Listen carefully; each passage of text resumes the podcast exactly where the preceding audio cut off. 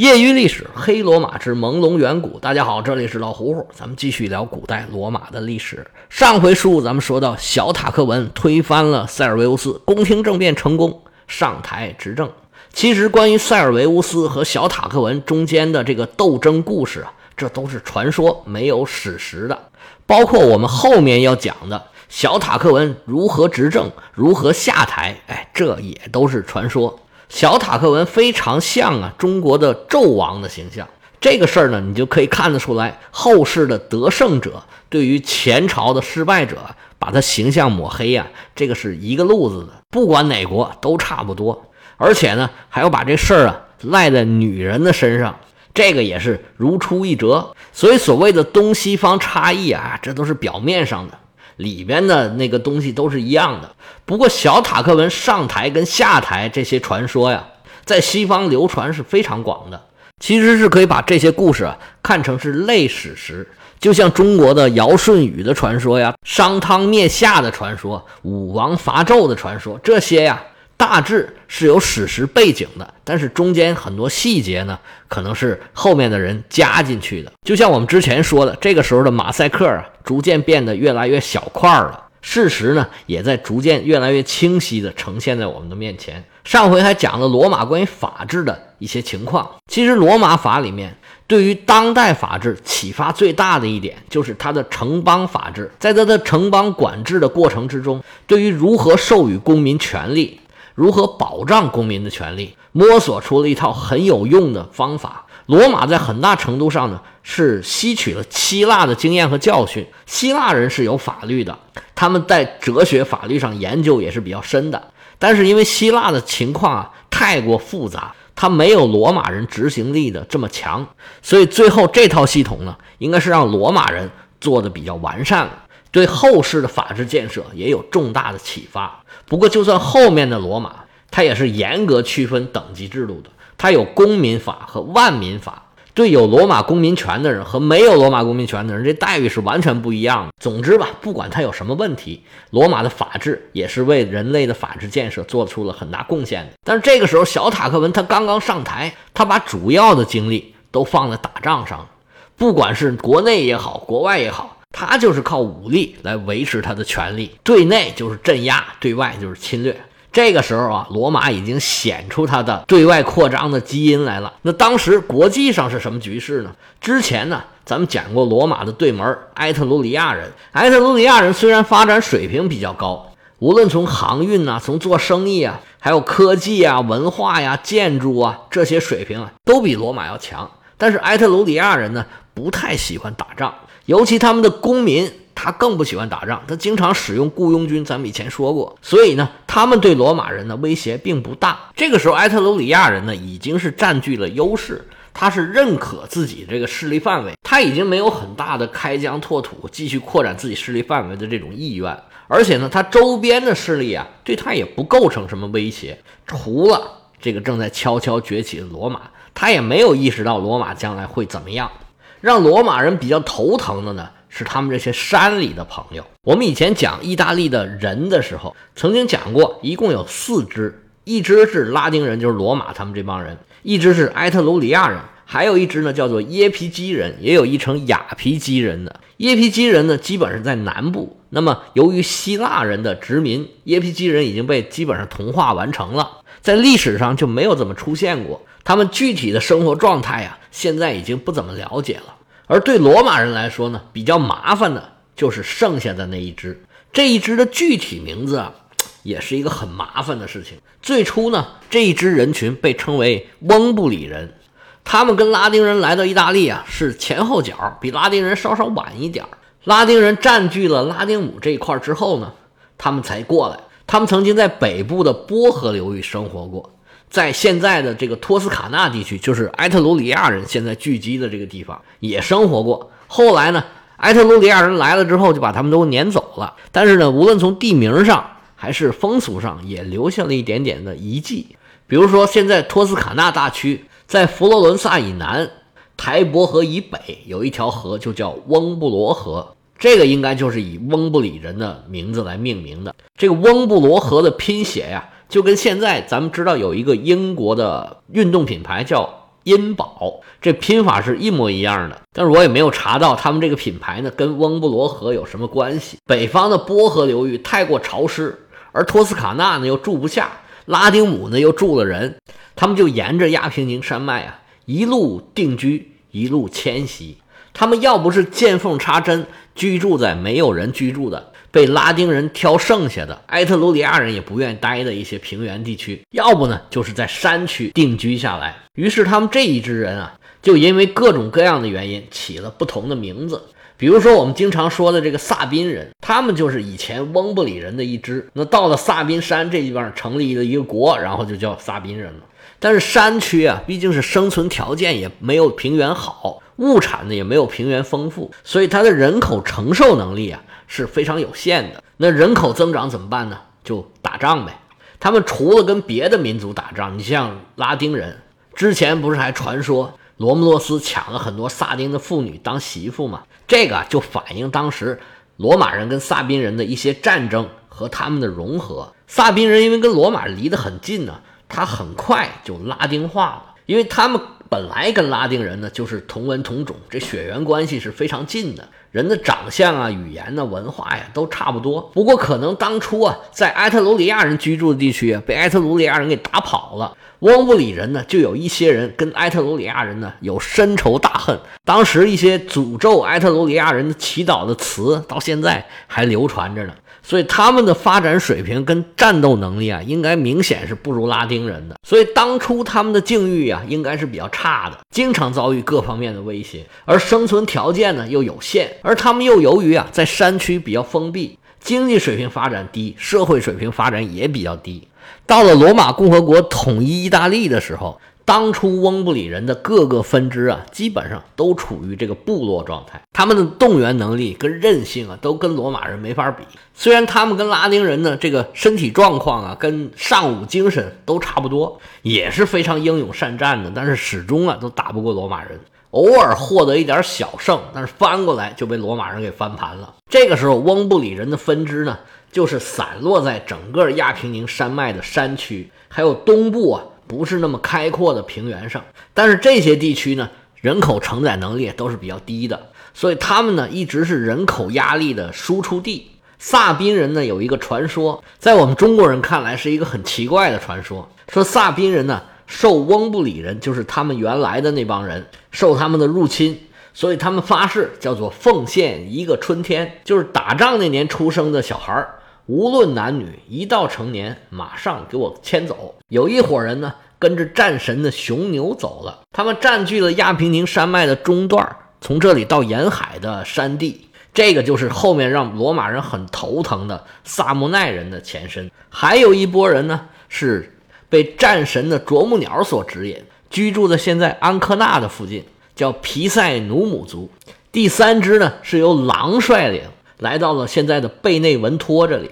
就叫希尔皮尼族，这个啄木鸟和狼族都是根据啄木鸟和狼的发音来的。他们在沿海地区啊，还有希腊的殖民地区，都很快就被同化掉了。但是山区里面的这一支啊，就发展壮大起来了。意大利的山区比平原好在哪儿呢？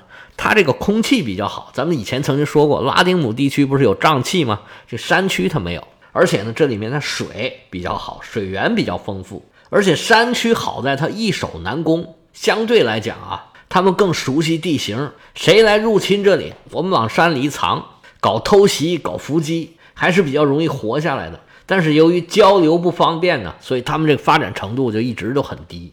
他们跟罗马人这种集体主义啊是正好相反。罗马人出去打仗，不管什么抢回来，国王是要拿大头的。那么我分给谁是国王说了算的。那这些什么萨宾人也好啊，萨贝利人也好啊，萨莫奈人也好啊，他们是不管那个，抢回来就抢自己的。至于你这一小股人的吉凶祸福啊，哎，国家不管。据说在公元前五百二十四年，大致就是咱们现在正在讲的这个年代，是属于罗马王政的晚期了。翁布里人的好几支。联合了埃特鲁里亚人，还有南方的耶皮基人，一起袭击了一个希腊人的殖民地，最古老的殖民地叫库麦。不过希腊人也不是吃素的，库麦当时的建主啊，叫做阿里斯托德莫斯，非常厉害。组织了防守反击，把来侵略他们的人啊给打跑了。哎，那位说这不是意大利吗？不是罗马吗？怎么有希腊人呢？那关于希腊人殖民的故事，哎，出门左转，请听我的业余历史之古希腊。而关于这个库麦古城，咱们曾经以前提过，是希腊人在意大利建的最早的一座殖民地，它就在现在意大利南部那波利附近，现在还有这个古城的遗址。据说呢，是因为希腊的库马这个地方的人来这儿建了一个城，所以就叫库麦。说到库麦呢，就得讲一讲罗马的海上国际形势了。刚才讲了一个陆上的国际形势，罗马的王政时期，希腊在。意大利南部已经建立了很多的殖民地，尤其在西西里岛上，罗马人呢也跟西西里岛上的希腊人做很多的生意，就是买粮食。西西里是著名的粮食产地，这西西里啊，当时等于说是东西两边啊，被希腊人和腓尼基人分别占据。希腊人和腓尼基人都在西西里岛上建了很多城邦。它中部的内陆地区，因为岛屿还挺大的，有一些内陆地区也有一些当地的土著人建立的城邦。如果单从航海的年代上来说，腓尼基人呢应该比希腊人更早。甚至在希腊本土啊，当希腊人还没航海的时候，腓尼基人就已经在希腊各地设了很多的商馆。而对腓尼基人来说呢，意大利啊实在是太远了。而且这里呢也不怎么发达，所以呢，在这儿贸易航线呢应该是比较少的。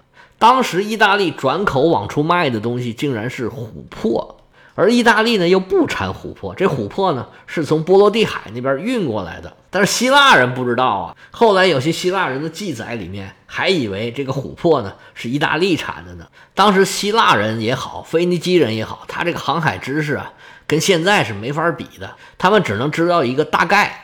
大概在什么什么方位啊？有一个什么什么港啊，里面能出什么什么东西。而希腊人的航海并不是从他们希腊的本土开始的，是从小亚细亚的伊奥利亚和爱奥尼亚这些地方先传出来的。大家看地图啊，在意大利的这个靴子的右边，这边有一个方块，叫做爱奥尼亚海。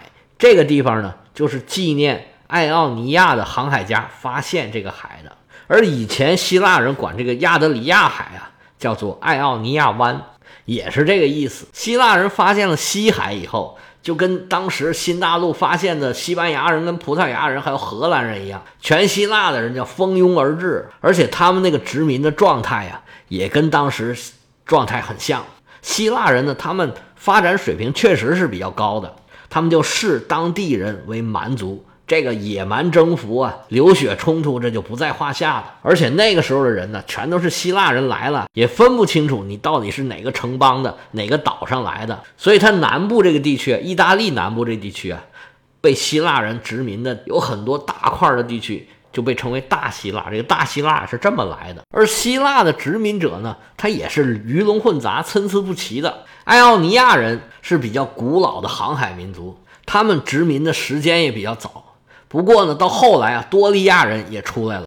多利亚人呢，就是斯巴达的那个民族，他们呀更加能征惯战，做生意啊好像还差一点儿。他们使用的各种工具呀，采取的各种方式啊，也都是五花八门。所以当时不管是腓尼基人也好，希腊人也好，对意大利半岛的了解都是一个从模糊到清晰的过程。在荷马史诗里面，对意大利呢。就基本上没有什么描述，在西海这边啊，就是用一些怪兽啊、妖怪啊来填满。而到了赫西俄德这个时代，荷马是公元前九世纪到八世纪，就是公元前八百年前后。而赫西俄德呢，比他晚大概一百年左右，就是大概啊罗马的王政时期的开始。这时候，希腊人已经知道意大利和西西里大概的情况了，但是他们认为呢，这边是一个群岛。所以是只知其一，不知其二。而且对航海民族来说，大陆跟群岛没什么区别，反正从路上也过不去，太远了；从海上呢，也是要这么折腾过去。随着意大利半岛上的希腊人是越来越多，希腊人对意大利半岛的影响是越来越大。腓尼基人虽然来得早，但是他们的人口的数量对意大利历史的参与程度是远远不如希腊人的。意大利半岛啊，就是这个脚尖儿啊，跟鞋跟儿这一部分，希腊化程度是非常之深。当地有几十个希腊的城邦，他们甚至有一个阿卡亚城市同盟的殖民地，当地人啊闭关自守。坚持用希腊的方言和希腊的生活方式，而希腊的这个阿卡亚同盟，它本身就位于伯罗奔尼撒半岛的北部。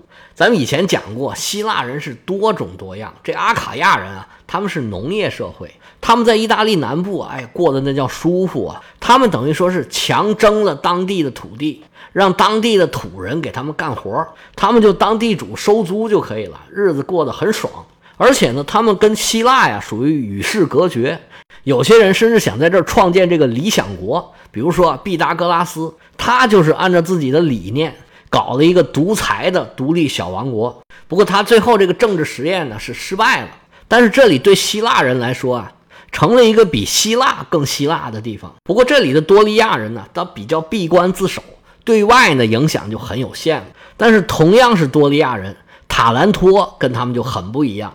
塔兰托啊有天然的良港。有丰富的海产，他还积极的对外进行贸易，所以到后来啊是又富又强。不过对意大利影响最大的应该是咱们刚才讲的那个库麦。库麦是爱奥尼亚人建的，爱奥尼亚人呢是生意人，他们基本就把希腊的那个民主制度一起给带过来了，和本地人啊能够和平的相处。这边呢又有很好的条件，无论从商业呀、矿业呀、农业呀，这里条件都非常的好。包括后来那个那波利也是他们建的，那波利就是新城的意思，在当时就是一个新建的城，那现在就很老了。这个地方啊，在希腊人和本地人的共同经营之下，利用肥沃的土壤、广大的腹地，还有天然的良港，把这块现在叫做坎帕尼亚的地区经营成整个意大利半岛最富的一个地方。但是奇怪的是啊，希腊人的殖民地啊都在西边。在东边离希腊很近的地方，反而没有什么殖民地，也没有什么大城市。不过自古以来，埃特鲁里亚人啊就在东海岸跟希腊人有做生意，他们生意的对象主要是科林斯人，所以才有了塔克文家族来自科林斯的这种说法。当时的状况就是说，南部意大利基本上都被希腊的殖民者都给压服了，已经丧失了原来的民族性，而意大利中部的拉丁人和北部的。埃特鲁里亚人就不这样，希腊人的殖民地最北就到了维苏威火山这里，就是火山脚下的那个庞贝古城。再往北，希腊人就没有什么办法了，他们的障碍就是罗马人和埃特鲁里亚人，应该说是拉丁人。不过当时拉丁的头目就已经是罗马人了。罗马人的办法呢，就是主要在岸上不让你上岸，上岸来了就打你。而埃特鲁里亚人的主要方式就是海盗。像罗马和埃特鲁里亚人建的这个凯莱这种城市啊，跟希腊的殖民海港是有很大区别的。他们呢是离海岸呢还有一段距离，而希腊的城市啊就是沿着港口建的。这种建法啊，咱们以前讲过，主要就是为了防止海盗。其实说是海盗啊，也可以说是殖民者。埃特鲁里亚人的海上航行能力比罗马人要强得多。罗马人在王政时期啊，基本上还是内陆国家的状态。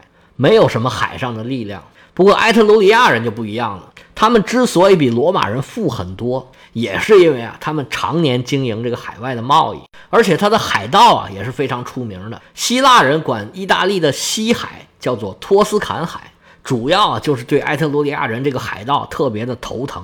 不过单靠他们是没有办法跟希腊人抗衡的。他们有一个盟友，就是腓尼基人，应该说是意大利人和腓尼基人联手。保住了地中海西部的航行的势力。希腊人的殖民最西就去到了现在的马赛，当时叫马西利亚。到这儿呢，希腊人就停滞不前了。西班牙的东岸、北非，还有西西里岛的西部，都是迦太基人的势力。而意大利西部的海域，则是埃特鲁里亚人的势力范围。对于罗马人来说，跟希腊人、腓尼基人、埃特鲁里亚人都有生意来往，也都有利益纠葛。而在陆地上，他隔着台伯河与埃特鲁里亚人对峙，隔着亚平宁山和萨莫奈人相持，而维苏威火山以南则是希腊人的势力。哎，这就是罗马人当时的国际环境。今天时间差不多了，有对西方历史感兴趣的朋友可以加老胡胡的个人微信：乐奥老喝芜湖喝芜湖 y y l s 老胡胡的全拼，业余历史的简拼。我们明天再见。